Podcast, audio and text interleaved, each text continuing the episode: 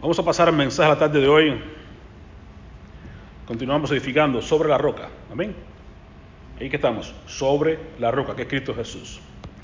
Y el mensaje de hoy, pues, curioso, que estamos hablando, Dios nos puso el corazón, pues, hablar sobre este asunto de la oración. Y cómo coincide que estaba hoy, correspondía a la iglesia, y la, la escuela dominical correspondía con el valor que tenía, demostró Elías en cuanto a la oración. Amén.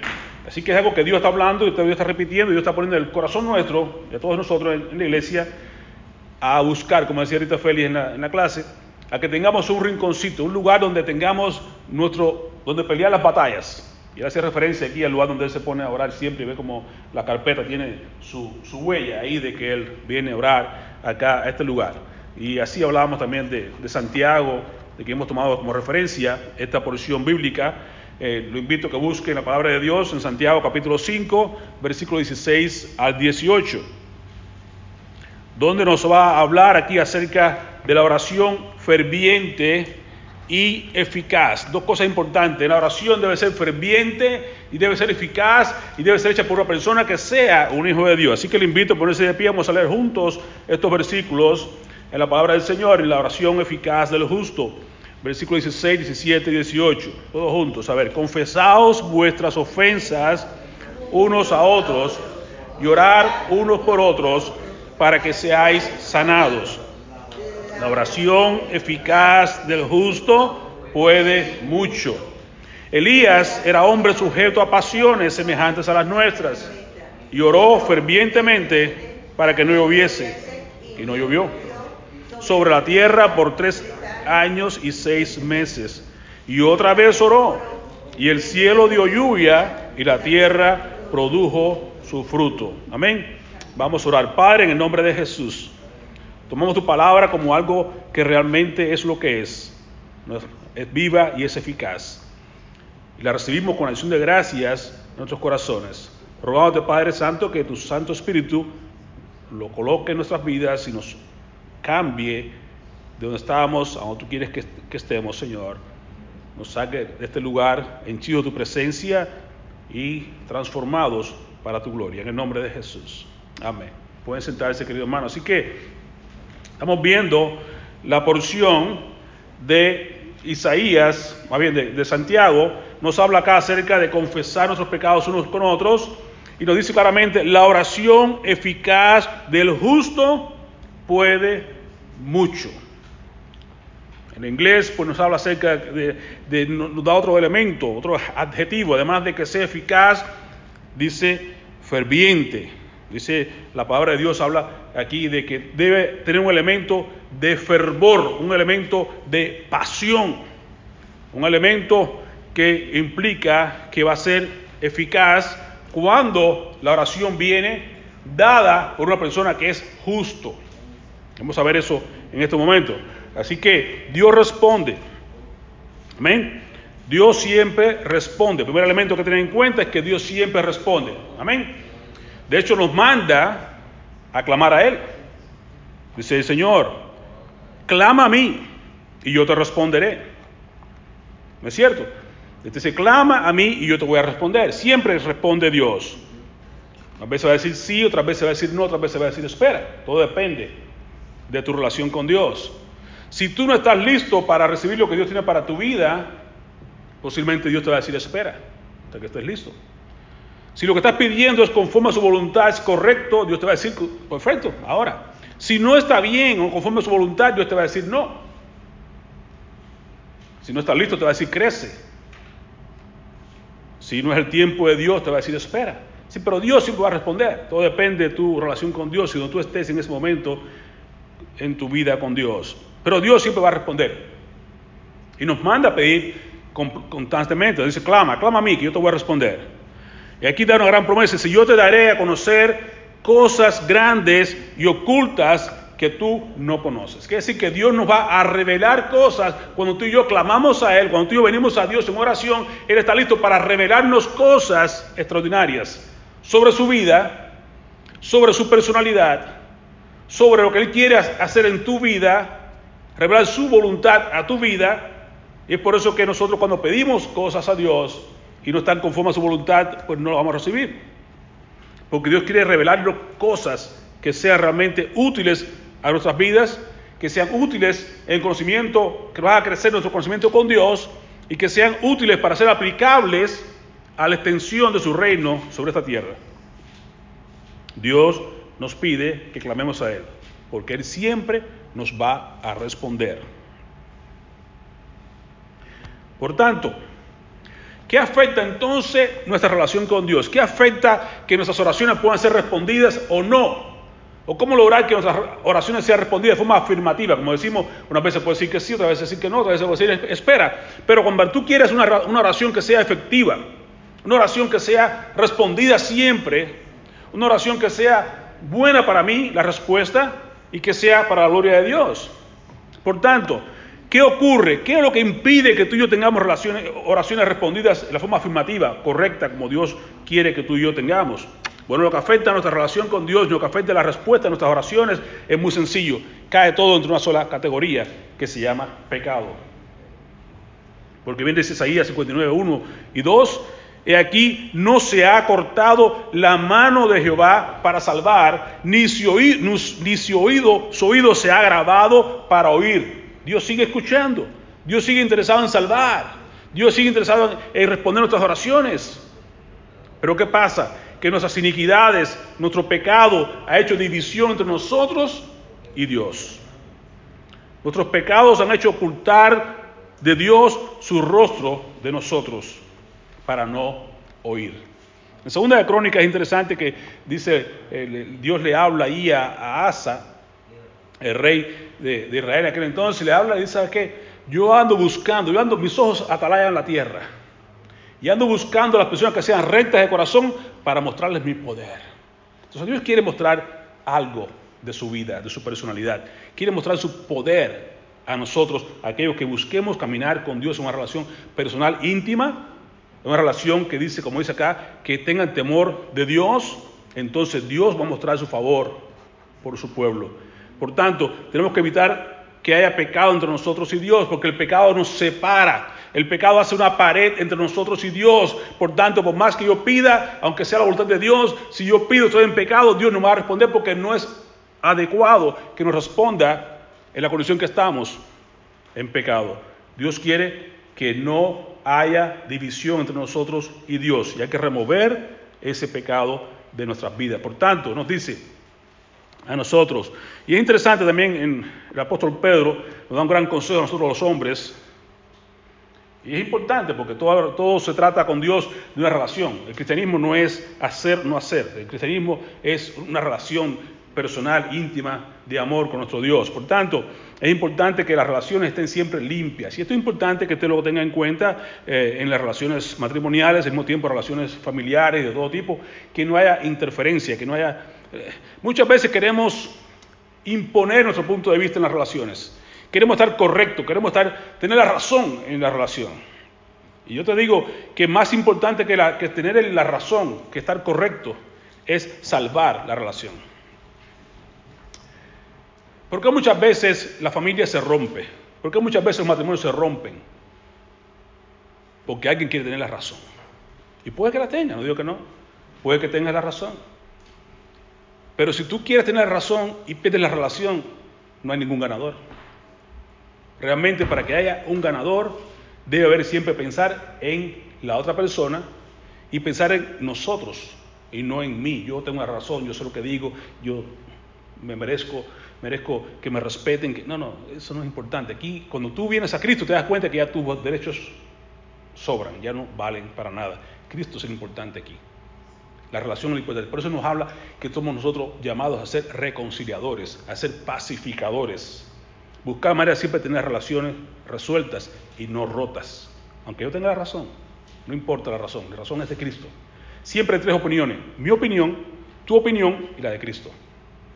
Y la que vale es la de Cristo. Ni a mí no cuenta, ni a ti tampoco. Lo que cuenta aquí es lo de Cristo.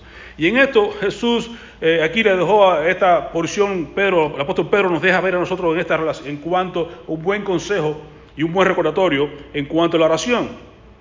En primera de Pedro 3.7 dice, y vosotros maridos, igualmente convivid de manera comprensiva con vuestras mujeres, como, como un vaso frágil, que la mujer es más frágil que el hombre, ¿no es cierto? Puesto que es mujer. Dice, mire bien, dándole honor, considerándola mejor que usted, dándole honor como lo que es, como coheredera de la gracia de la vida.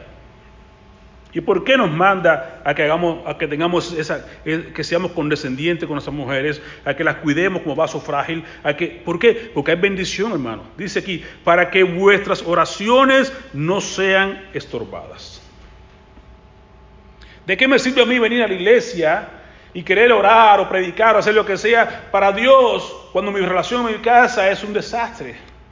O le estoy gritando, o le estoy golpeando, o estoy en una relación fea en mi casa. No tiene sentido porque no, mejor es que no haga nada porque eso no va a llegar a ningún sitio. Dios no me va a escuchar. Dios no se va a agradar con lo que yo haga porque yo tengo una relación que está estorbada en mi casa.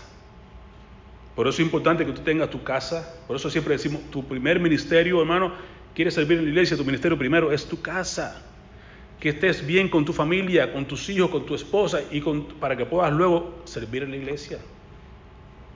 Las relaciones rotas rompen también la relación con Dios. ¿Por qué? Porque tú estás, estás en una relación rota con alguien que está hecho a semejanza de Dios. Es igual que estás rompiendo tu relación con Dios. Por eso es importante estar bien con todo el mundo. Pablo decía ese gran consejo en Romanos 12. En lo que depende de vosotros, estad en paz con todo el mundo. Depende de ti, que tú estés en paz con la gente, que tú te vaya, que te, que, te vaya bien con la gente, que tengas una relación correcta. No se trata de estar bien, de, de tener la razón o no. Se trata de que estemos en una relación que esté correcta para que Dios fluya. ¿No dice la palabra de Dios en el Salmo 133, por allí que dice lo siguiente, mirad cuán bueno y cuán agradable es habitar los hermanos juntos en armonía. Porque ahí envía Jehová bendición y vida eterna. La bendición, la vida eterna viene cuando estamos en armonía, cuando estamos juntos, cuando estamos reconciliados, cuando estamos en una relación correcta, maravillosa. Ahí fluye Dios sin lugar a dudas. Pero cuando estamos en, enemistad, no, hay, no fluye la bendición de Dios. Cuando estamos en enemistad con Dios, no llega la bendición de Dios a nuestras vidas. Cuando estamos en enemistad uno con otro, no, llega, no fluye la bendición entre nuestra, familia y nuestras relaciones matrimoniales. No fluye. Tú puedes tener razón y, y sacarla con esa razón a tus hijos fuera de tu casa. Con esa razón que tú tienes, saca a tu marido de tu casa. Pero sigues tú con la razón, pero no resolviste nada. La relación se rompió, se rompió la familia, se rompió todo. De nada sirve. Busque estar bien unos con otros para que Dios pueda gozarse y fluir en nosotros correctamente. La oración de nosotros los hombres, por ejemplo, aquí no, como Pedro nos dice, va a estar estorbada, no va a ser una oración correcta, no va a ser una oración eficaz que estamos queriendo tener, una oración eficaz, no podemos tenerla mientras tengamos relación rota en nuestro matrimonio. ¿Qué afecta además que estas relaciones no sean escuchadas? El pecado, decíamos, ¿no? ¿Y cómo podemos resolver el pecado, este asunto del pecado? Bien nos ya narra aquí Ezeías 1.18, Jehová dice, estemos, venir, nos invita, venir y estemos a cuentas. Ven, vamos a confesar nuestro pecado, vamos a estar a cuentas con Dios, pongámonos a cuentas con Él. Dice, y aún así, si tus pecados fueran, no importa, aunque fueran rojos como la grana, yo los voy a hacer como blanca nieve. Los voy a emblanquecer. Aunque sean rojos como el carmesí, vendrán a ser como blanca lana. Dios quiere que estemos limpios en su presencia para poder orar a un Dios santo, para poder tener una comunión correcta con Él, que, que nuestros pecados puedan ser limpiados.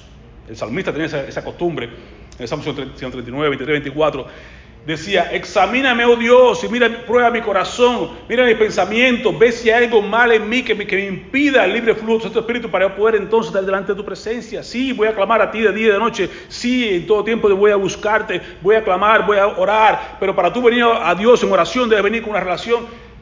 Primero que eres hijo de Dios y segundo que no haya interferencia en tu relación con Dios porque tu relación con los hermanos está bien, tu relación con Dios está bien porque no hay pecado oculto en tu vida. Estamos a cuentas, dice el Señor, y entonces yo te voy a limpiar. Entonces la sangre de Jesús te limpia todo pecado, primera de Juan 1.7. Si tú andas en luz como Dios está en luz, tenemos comunión, ¿ves? Hay relación, tenemos comunión unos con otros. ¿Y qué más? Y la sangre de Jesucristo nos limpia de todo pecado. Pero ahí está, cuando estemos en comunión.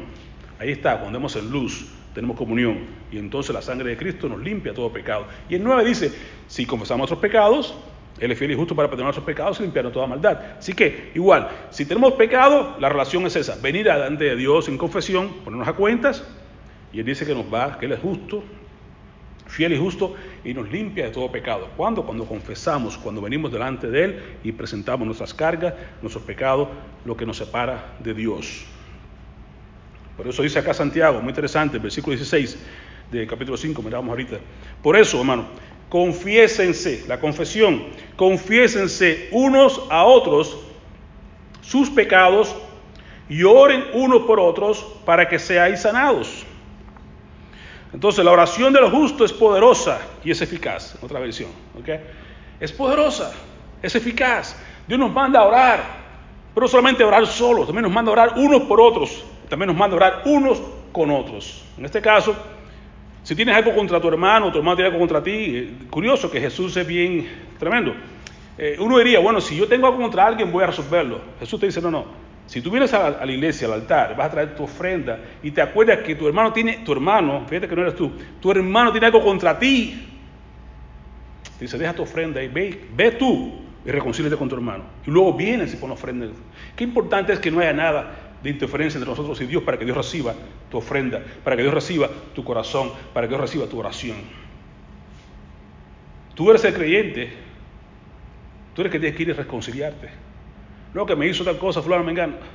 La persona quizás no sea creyente, de menos ni conoce de nada del Señor, pero tú eres el creyente, tú eres el que tiene que estar en paz con todo el mundo, tú eres que tienes que hacer las paces, tú eres que tienes que reconciliarte y luego vienes y traes tu ofrenda, luego tú vienes y compartes tu oración y alabas a Dios, lo que tú quieras, pero tienes que estar bien con los demás. Por eso dice, para que seáis sanados, aquí ya entre hermanos más bien nos habla acá, pues Santiago escribe a, los creyentes, que nos confesemos. Si alguien te ofende, tú sientes ofendido por alguien, que vayas y hable con esa persona. Mírame, no me gustó lo que me hiciste, lo que me dijiste, como me miraste, lo lo que sea. Y que tú lo hables, te confieses los pecados unos a otros para que seáis sanados. En lugar de que me lo guarde, en lugar de que yo lo levante, que deje, como Pablo dice, nos advierte en, hebreo, no, dejes que ninguna raíz de amargura crezca en tu corazón porque va a contaminarte a ti y a todos los que están alrededor tuyo.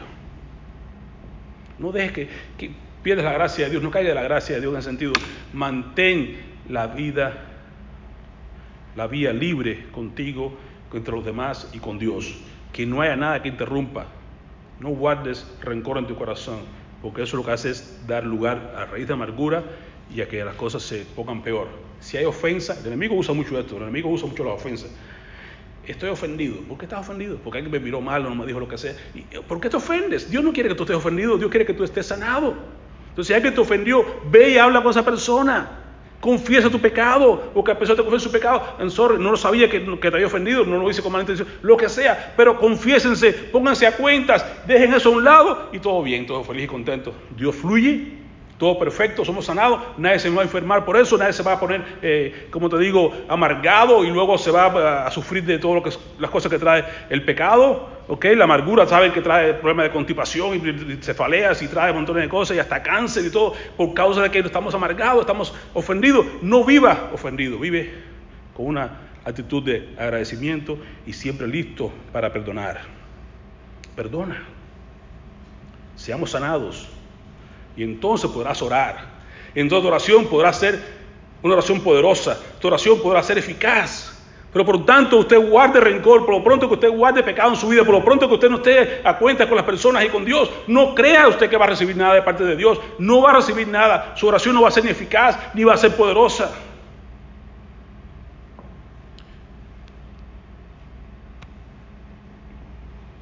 ¿Cómo tener entonces una oración poderosa? eficaz, respondida de forma positiva.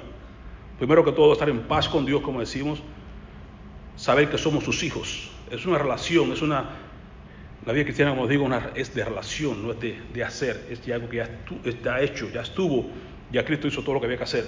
Dice, justificados pues por la fe, tenemos paz para con Dios. Estamos en paz con Dios como por la fe en Cristo Jesús, por lo que Jesús hizo por nosotros en la cruz del Calvario. Entonces tenemos paz para con Dios, por medio de la fe. Romanos 5.1. 2 Corintios 5.21. Dice que Dios tomó a Cristo, dice Cristo que nunca pecó, pero Dios lo trató como si hubiera pecado. Si tomó nuestro pecado y nos dio a su justicia, hubo un intercambio glorioso ahí en la cruz del Calvario. Cristo nunca pecó, pero Dios lo hizo como si hubiera pecado, lo trató como hubiera sido pecado. ¿Para qué? Para que Dios fuéramos declarados inocentes, justos por medio de Cristo Jesús. Entonces, la primera cosa es estar bien con Dios, estar justificados con Dios. Para poder ser justo, porque es la oración del justo. Puede mucho. Entonces tú tienes que, estar, tienes que ser una persona justa primero, relación con Dios, ser un hijo de Dios para poder responder, Dios responder tu oración.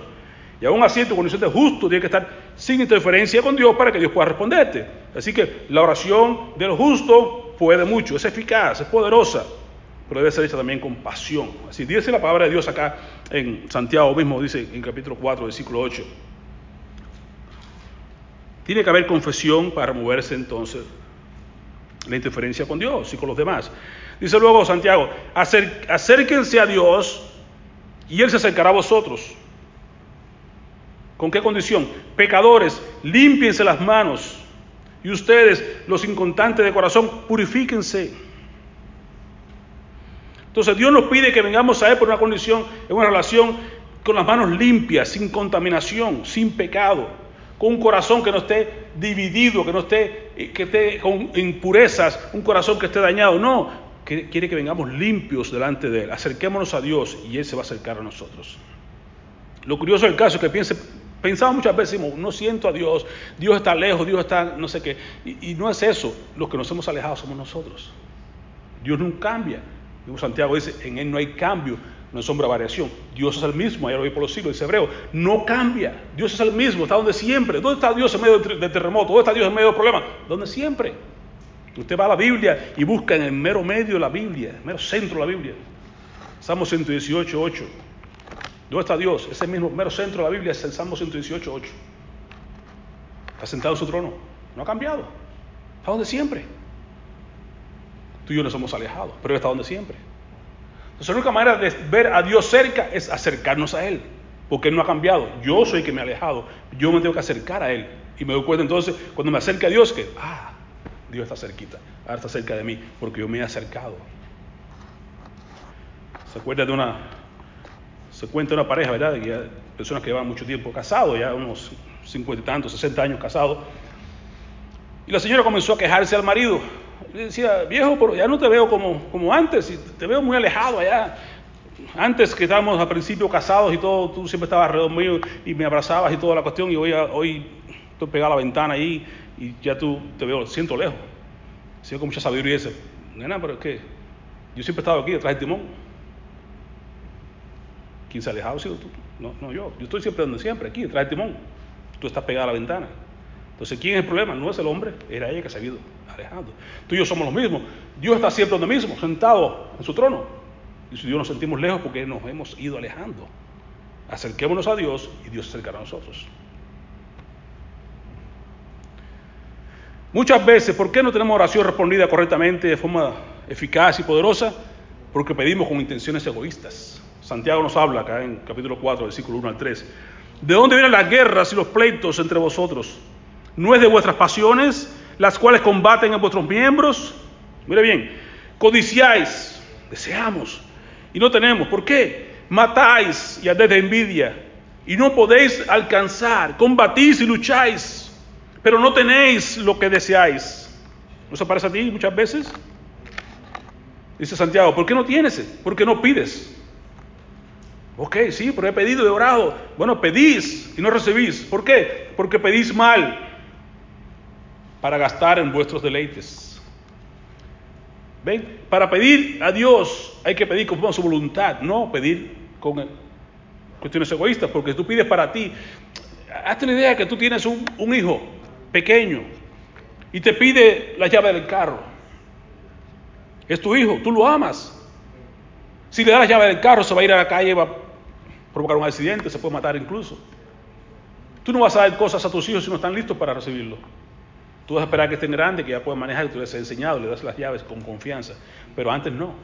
Tú no vas a dejar que te meta a la cocina una, niña ah, con la madre quiere que le dé el cuchillo para cortar. No, se puede, se puede herir. Tú tienes que esperar que haya madurez y que, que pidas conforme a la voluntad de Dios y a su tiempo, que estés lista para poder recibir manejar la bendición que Dios tiene para ti. No antes, porque a hacerte daño. ¿No te has dado cuenta las veces que tú has pedido a Dios cosas y que Dios te dice que no? Miras atrás del tiempo y dices, qué bueno que Dios me dijo que no. Si me hubiera dado Dios aquello que le pedía en aquel entonces, ¿qué clase de daño me hubiera hecho?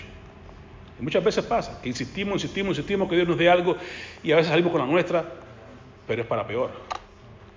Los israelitas pidieron a Dios comida. Danos comida, danos comida. Y pidieron, pidieron, pidieron que, Dios dijo, ¿quieren comida? Pues le voy a dar comida hasta que sacas por las narices. Le dio comida, le dio carne. Y aún estaba la carne de su boca y le dio, murieron muchísimas de ellos, ¿Por qué? Porque Dios está interesado. No en la, comida, para Dios no es problema de comida, para Dios no es algo que tú le pidas. Dios está interesado en que tú crezcas, en que tú te madures, en que tú te desarrolles, que tú puedas alcanzar la semejanza de Cristo Jesús. Dice, dice 1 de Juan 5:14, y esta es la confianza que tenemos al acercarnos a Dios, es que si pedimos, Santiago decía, no tiene por qué pedir mal, si pedimos conforme a su voluntad, ah, entonces Él nos oye. ¿Cuándo Dios nos oye? Cuando pedimos a Él con las manos limpias, con corazones no divididos, no con idolatrías, corazones limpios, manos limpias. Bien decía el salmista en Salmo 19, creo que es, dice, ¿quién entrará a su santuario? Es de manos limpias, de un corazón puro. Ese que tú recibes. Entonces, si pedimos conforme a qué? A su voluntad. Bien decía Jesús, hágase tu voluntad y no la nuestra. Cuando tú pidió en el huerto de Semaní, pidió la voluntad de Dios, no la de Él. Pero Padre, si es tu voluntad, pasa en esta copa, pero que no sea como yo pido, sino como tú quieres. Entonces es importante cuando tú pides, no pides con motivos egoístas. Cuando tú pides, pides conforme a la voluntad de Dios. Cuando Jesús nos enseñó a orar, decía a los discípulos, decía, venga tu reino, en Mateo 6, venga tu reino, hágase tu voluntad, hágase tu voluntad en la tierra, así como se hace en el cielo. No que decimos, Señor, que se haga en el cielo lo que usted pide que se haga aquí en la tierra. Eso no es así. Hágase en la tierra en lo que se hace en el cielo, como en el cielo, es la idea siempre, como en tu reino. Santiago nos recuerda, cuando pida, no pidas con motivos egoístas. Juan nos dice, pide con su voluntad. Jesús nos dice, pide la voluntad de Dios. Y luego Santiago vuelve a recordarnos en capítulo 1, versículo 6. Pero pida con fe. Entonces la oración tiene que, para que sea eficiente, para que sea eficaz, para que sea poderosa, debe ser con confesión, pero también debe ser una oración que sea con fe. Pida con fe, sin dudar corazón que no está dividido, decía Santiago ahorita en el capítulo 4. Porque quien duda es como las olas del mar, son agitadas y llevadas de un, lado a otro por el viento, son inestables. Tú pides y pero tienes temor y tienes dudas y crees que no va a ser posible, entonces no pides y cuando pides pides mal y no vas a recibir nada porque estás pidiendo con duda. Pide como pidió eh, Elías, Señor, dale la vida a este niño cuando estudiamos en la escuela dominical. Sí, y Dios respondió. Pide con fe, pide con, sin dudar, porque el que duda es como semejante a la, ola del mar. Y luego, tienes que tener en cuenta la oración de un elemento importante que es la pasión. Como decía, no está en la palabra, aquí en español no, no, ponen ese detalle, pero en inglés lo, lo dice. Eh, la oración eficaz, fervorosa del justo es la que puede mucho. Y Elías oró con entusiasmo. Cuando Elías oró, Elías, fíjense que Elías hizo esta oración ferviente porque confiaba en Dios, porque creía en Dios, porque sabía con quién, de quién estaba hablando, y la oración eficaz del justo puede mucho. Dice Elías era un hombre sujeto a pasiones semejantes a las nuestras, dice Santiago. Pero dice que oró como apasionadamente, oró fervientemente para que no lloviese y no llovió. ¿Fue eficaz o no? ¿Por qué oró como fervientemente? No llovió sobre la tierra por tres años y seis meses.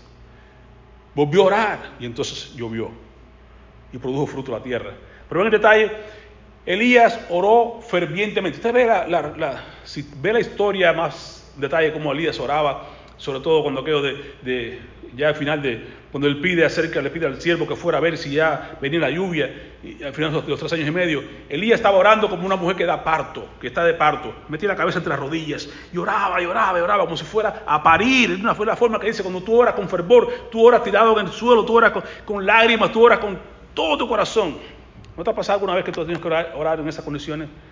Cuando tú estás con un dolor tan tremendo o tú estás con algo que es extremadamente importante para ti, que te tiras ahí en el piso y tú lloras y te, y te, arrastras ahí buscando el rostro de Dios, orar con fervor.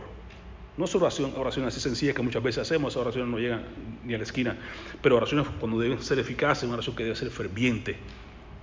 Y usted vio más o menos el ejemplo ahí en esta cuarto de guerra ferviente. Que la mujer le da el consejo, ponte los guantes, pelea contra Dios, contra el diablo ahí, dile ahí, Tienes que ser ferviente, tienes que orar con, fervor para que puedas ver la mano de Dios moverse. Y así lo vio Elías, porque oró con entusiasmo. Fue fervorosa su oración. Otra cosa importante, es totalmente importante ser específicos. Varios ejemplos, ¿no? Usted tiene muchos en la Biblia ahí de cómo ser específico. Cuando ora, no estés vagando mucho. Ora específico.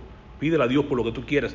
Curioso el caso de, Eliseo cuando estaba ahí, que veía que los sirios que venían contra él, y entonces el siervo de Eliseo decía, pero maestro, mira lo que vienen ahí, hay muchos enemigos. ¿Y qué hizo Eliseo? Sencillamente oró y decía, Señor, por favor, te ruego, abre los ojos a este siervo. Y le abrió los ojos, fue específico, no lo dijo más nada, que, ve contra los enemigos, no, no, Señor, te ruego por favor, abre los ojos a este hombre. Y se los abrió. Y entonces pudo ver la dimensión diferente, veía que son más los que están con nosotros que los que están contra nosotros. Entonces cuando tú ores, pide a Dios sin interferencia, deja el pecado a un lado, pide a Dios con fervor, pide a Dios con confianza y ve y pide a Dios específicamente, pide a Dios lo que tú quieres, conforme a la voluntad de Dios, pero sé específico, no tengas temor. Y aún aquí en, otros pasajes, por ejemplo, tomé este de ejemplo, 1 Crónica 4.10, Javés. Javés significa con dolor. La madre le puso Javés y quizás Javés hubiera sido un hombre que viviera toda su vida con aquello que, bueno, me pusieron así con dolor y he vivido mi vida afligido y adolorido toda mi vida. No, no, él decidió ser específico y oró y clamó a Dios. Dijo, no me voy a amar más dolor, ni voy a estar viviendo una vida llena de dolores y amargura. Voy a vivir una vida como Dios manda. Y clamó a Dios con especificidad. ¿sabe qué? Invocó Javés a Dios ya, ya siendo grande. Y dijo, oh, si me dieras bendición. Específico. Oh, si ensancharas mi territorio. Oh, si tu mano estuviera conmigo y me libraras del mal para que no me dañe. ¿Y qué hizo Dios? Le otorgó lo que él pidió. Porque fue, fue específico. ¿Cómo tú vas a saber si tu oración fue respondida si tú no pides y sabes específicamente que estás pidiendo para ver cuándo Dios respondió específicamente a la, oración que estás haciendo? Sé específico. Salva a los míos, Señor. Y pone nombre a tu, a tu esposo, a tus hijos, lo que sea. Pide oración específicas. Señor, que sea salvo fulano y ora por esa persona, o que sea sano fulano y tú oras con, nombre y apellido. Sé fervoroso, sé específico, no permita que haya nada que se interponga entre tú y Dios para que puedas ver la oración de Dios en tu vida más poderosa y eficaz. Otro ejemplo interesante acerca de ser específico y de ver entonces la respuesta correcta. Y, aquí juntamente pues se mezcla no solamente lo, lo, de Elías, una oración apasionada, sino una oración apasionada con entendimiento y que sea para la gloria de Dios. Ten en cuenta eso. La oración debe ser apasionada, debe ser con entendimiento y debe ser hecha para la gloria de Dios. Miramos ahorita en la escuela dominical, 2 de Corintios 10, 31. Bueno, 1 Corintios 10, 31 hacer todo para la gloria de Dios. ¿eh? En Hechos 24 al 30, 4, 24 al 30 decía, aquí este caso no estaba Pedro ah, preso, después que, sabe que habían tomado a Santiago preso y lo habían ejecutado incluso, luego Herodes quiso congraciarse con los judíos y tomó también a Pedro preso. Y no, vean, vean qué curioso. Yo estoy seguro que la iglesia oró por, por, Santiago. Era el líder de ellos allá en Jerusalén. Pero Dios le plació no salvarlo. Mataron a Santiago. Sin embargo, Pedro estaba preso. Y la iglesia oró también fervientemente por Pedro. Y vean lo que dice. Cuando ellos escucharon esto, estaban todos unánimes, reunidos y orando. Dice, y ellos habiéndolo oído, alzaron unánimes la voz a Dios y dijeron, miren cómo dice la, oración de ellos, qué específicos fueron. Alabanza primero. Soberano Dios, tú eres el Dios que hiciste el cielo y la tierra y el mar y todo lo que hay, todo lo que en ellos hay. Reconocieron a Dios por lo que Él era, Dios todopoderoso, Dios soberano, hacedor de todo, de los cielos, de la tierra, del mar, de todo lo que en ellos hay. Pero vean cómo sigue más adelante en versículo 29 a 31. Dice, sí Señor, te alabamos por quien tú eres. Y él dice, vamos a ser específico. Y oraron, Señor, ahora Señor, escucha sus amenazas. Y danos a nosotros, tus siervos, mucho valor al predicar tu palabra. Extiende tu mano con poder sanador. Que se hagan señales milagrosas y maravillas por medio del nombre de tu santo siervo Jesús. Pero en específico no. Dice, después de esta oración, estaban todos unidos y reunidos y tembló aquel lugar. Y si todos fueron llenos del Espíritu Santo. ¿Y qué hacían?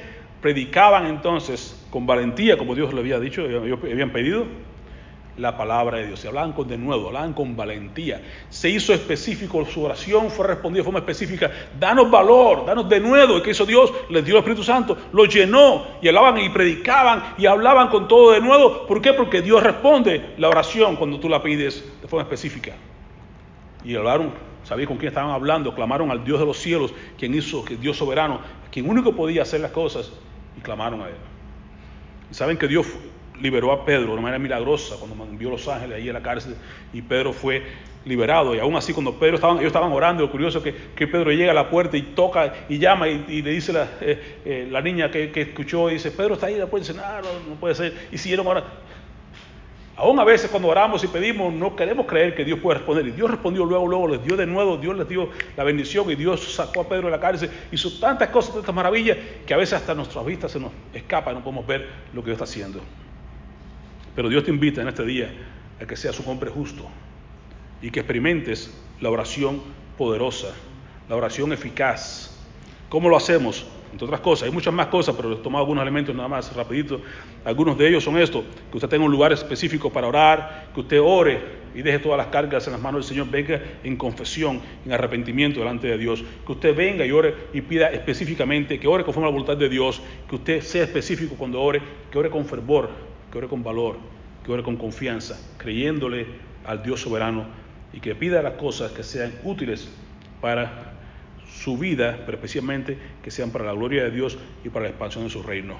Y estoy seguro que Dios responde a esa oración. Estoy seguro que Dios hará maravillas en su vida. Dios podrá hacer que tu oración sea una oración ferviente, poderosa, porque tú eres una persona justa, que estás a cuentas con Dios, una persona que sabe que lo importante no es estar bien, sino tener una relación correcta con Dios y Dios allí fluye y se hace presente.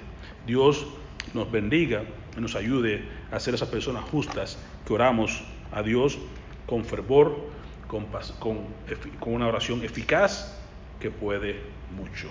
Oremos, Padre, te agradecemos por tu palabra, por recordarnos que hay poder en la oración, que hay poder en Jesús, que hay poder, Señor, en tu palabra que cuando la escudriñamos, cuando la visitamos, cuando, la, cuando nos ponemos a cuenta contigo, Señor amado, tú fluyes en nosotros y a través de nosotros.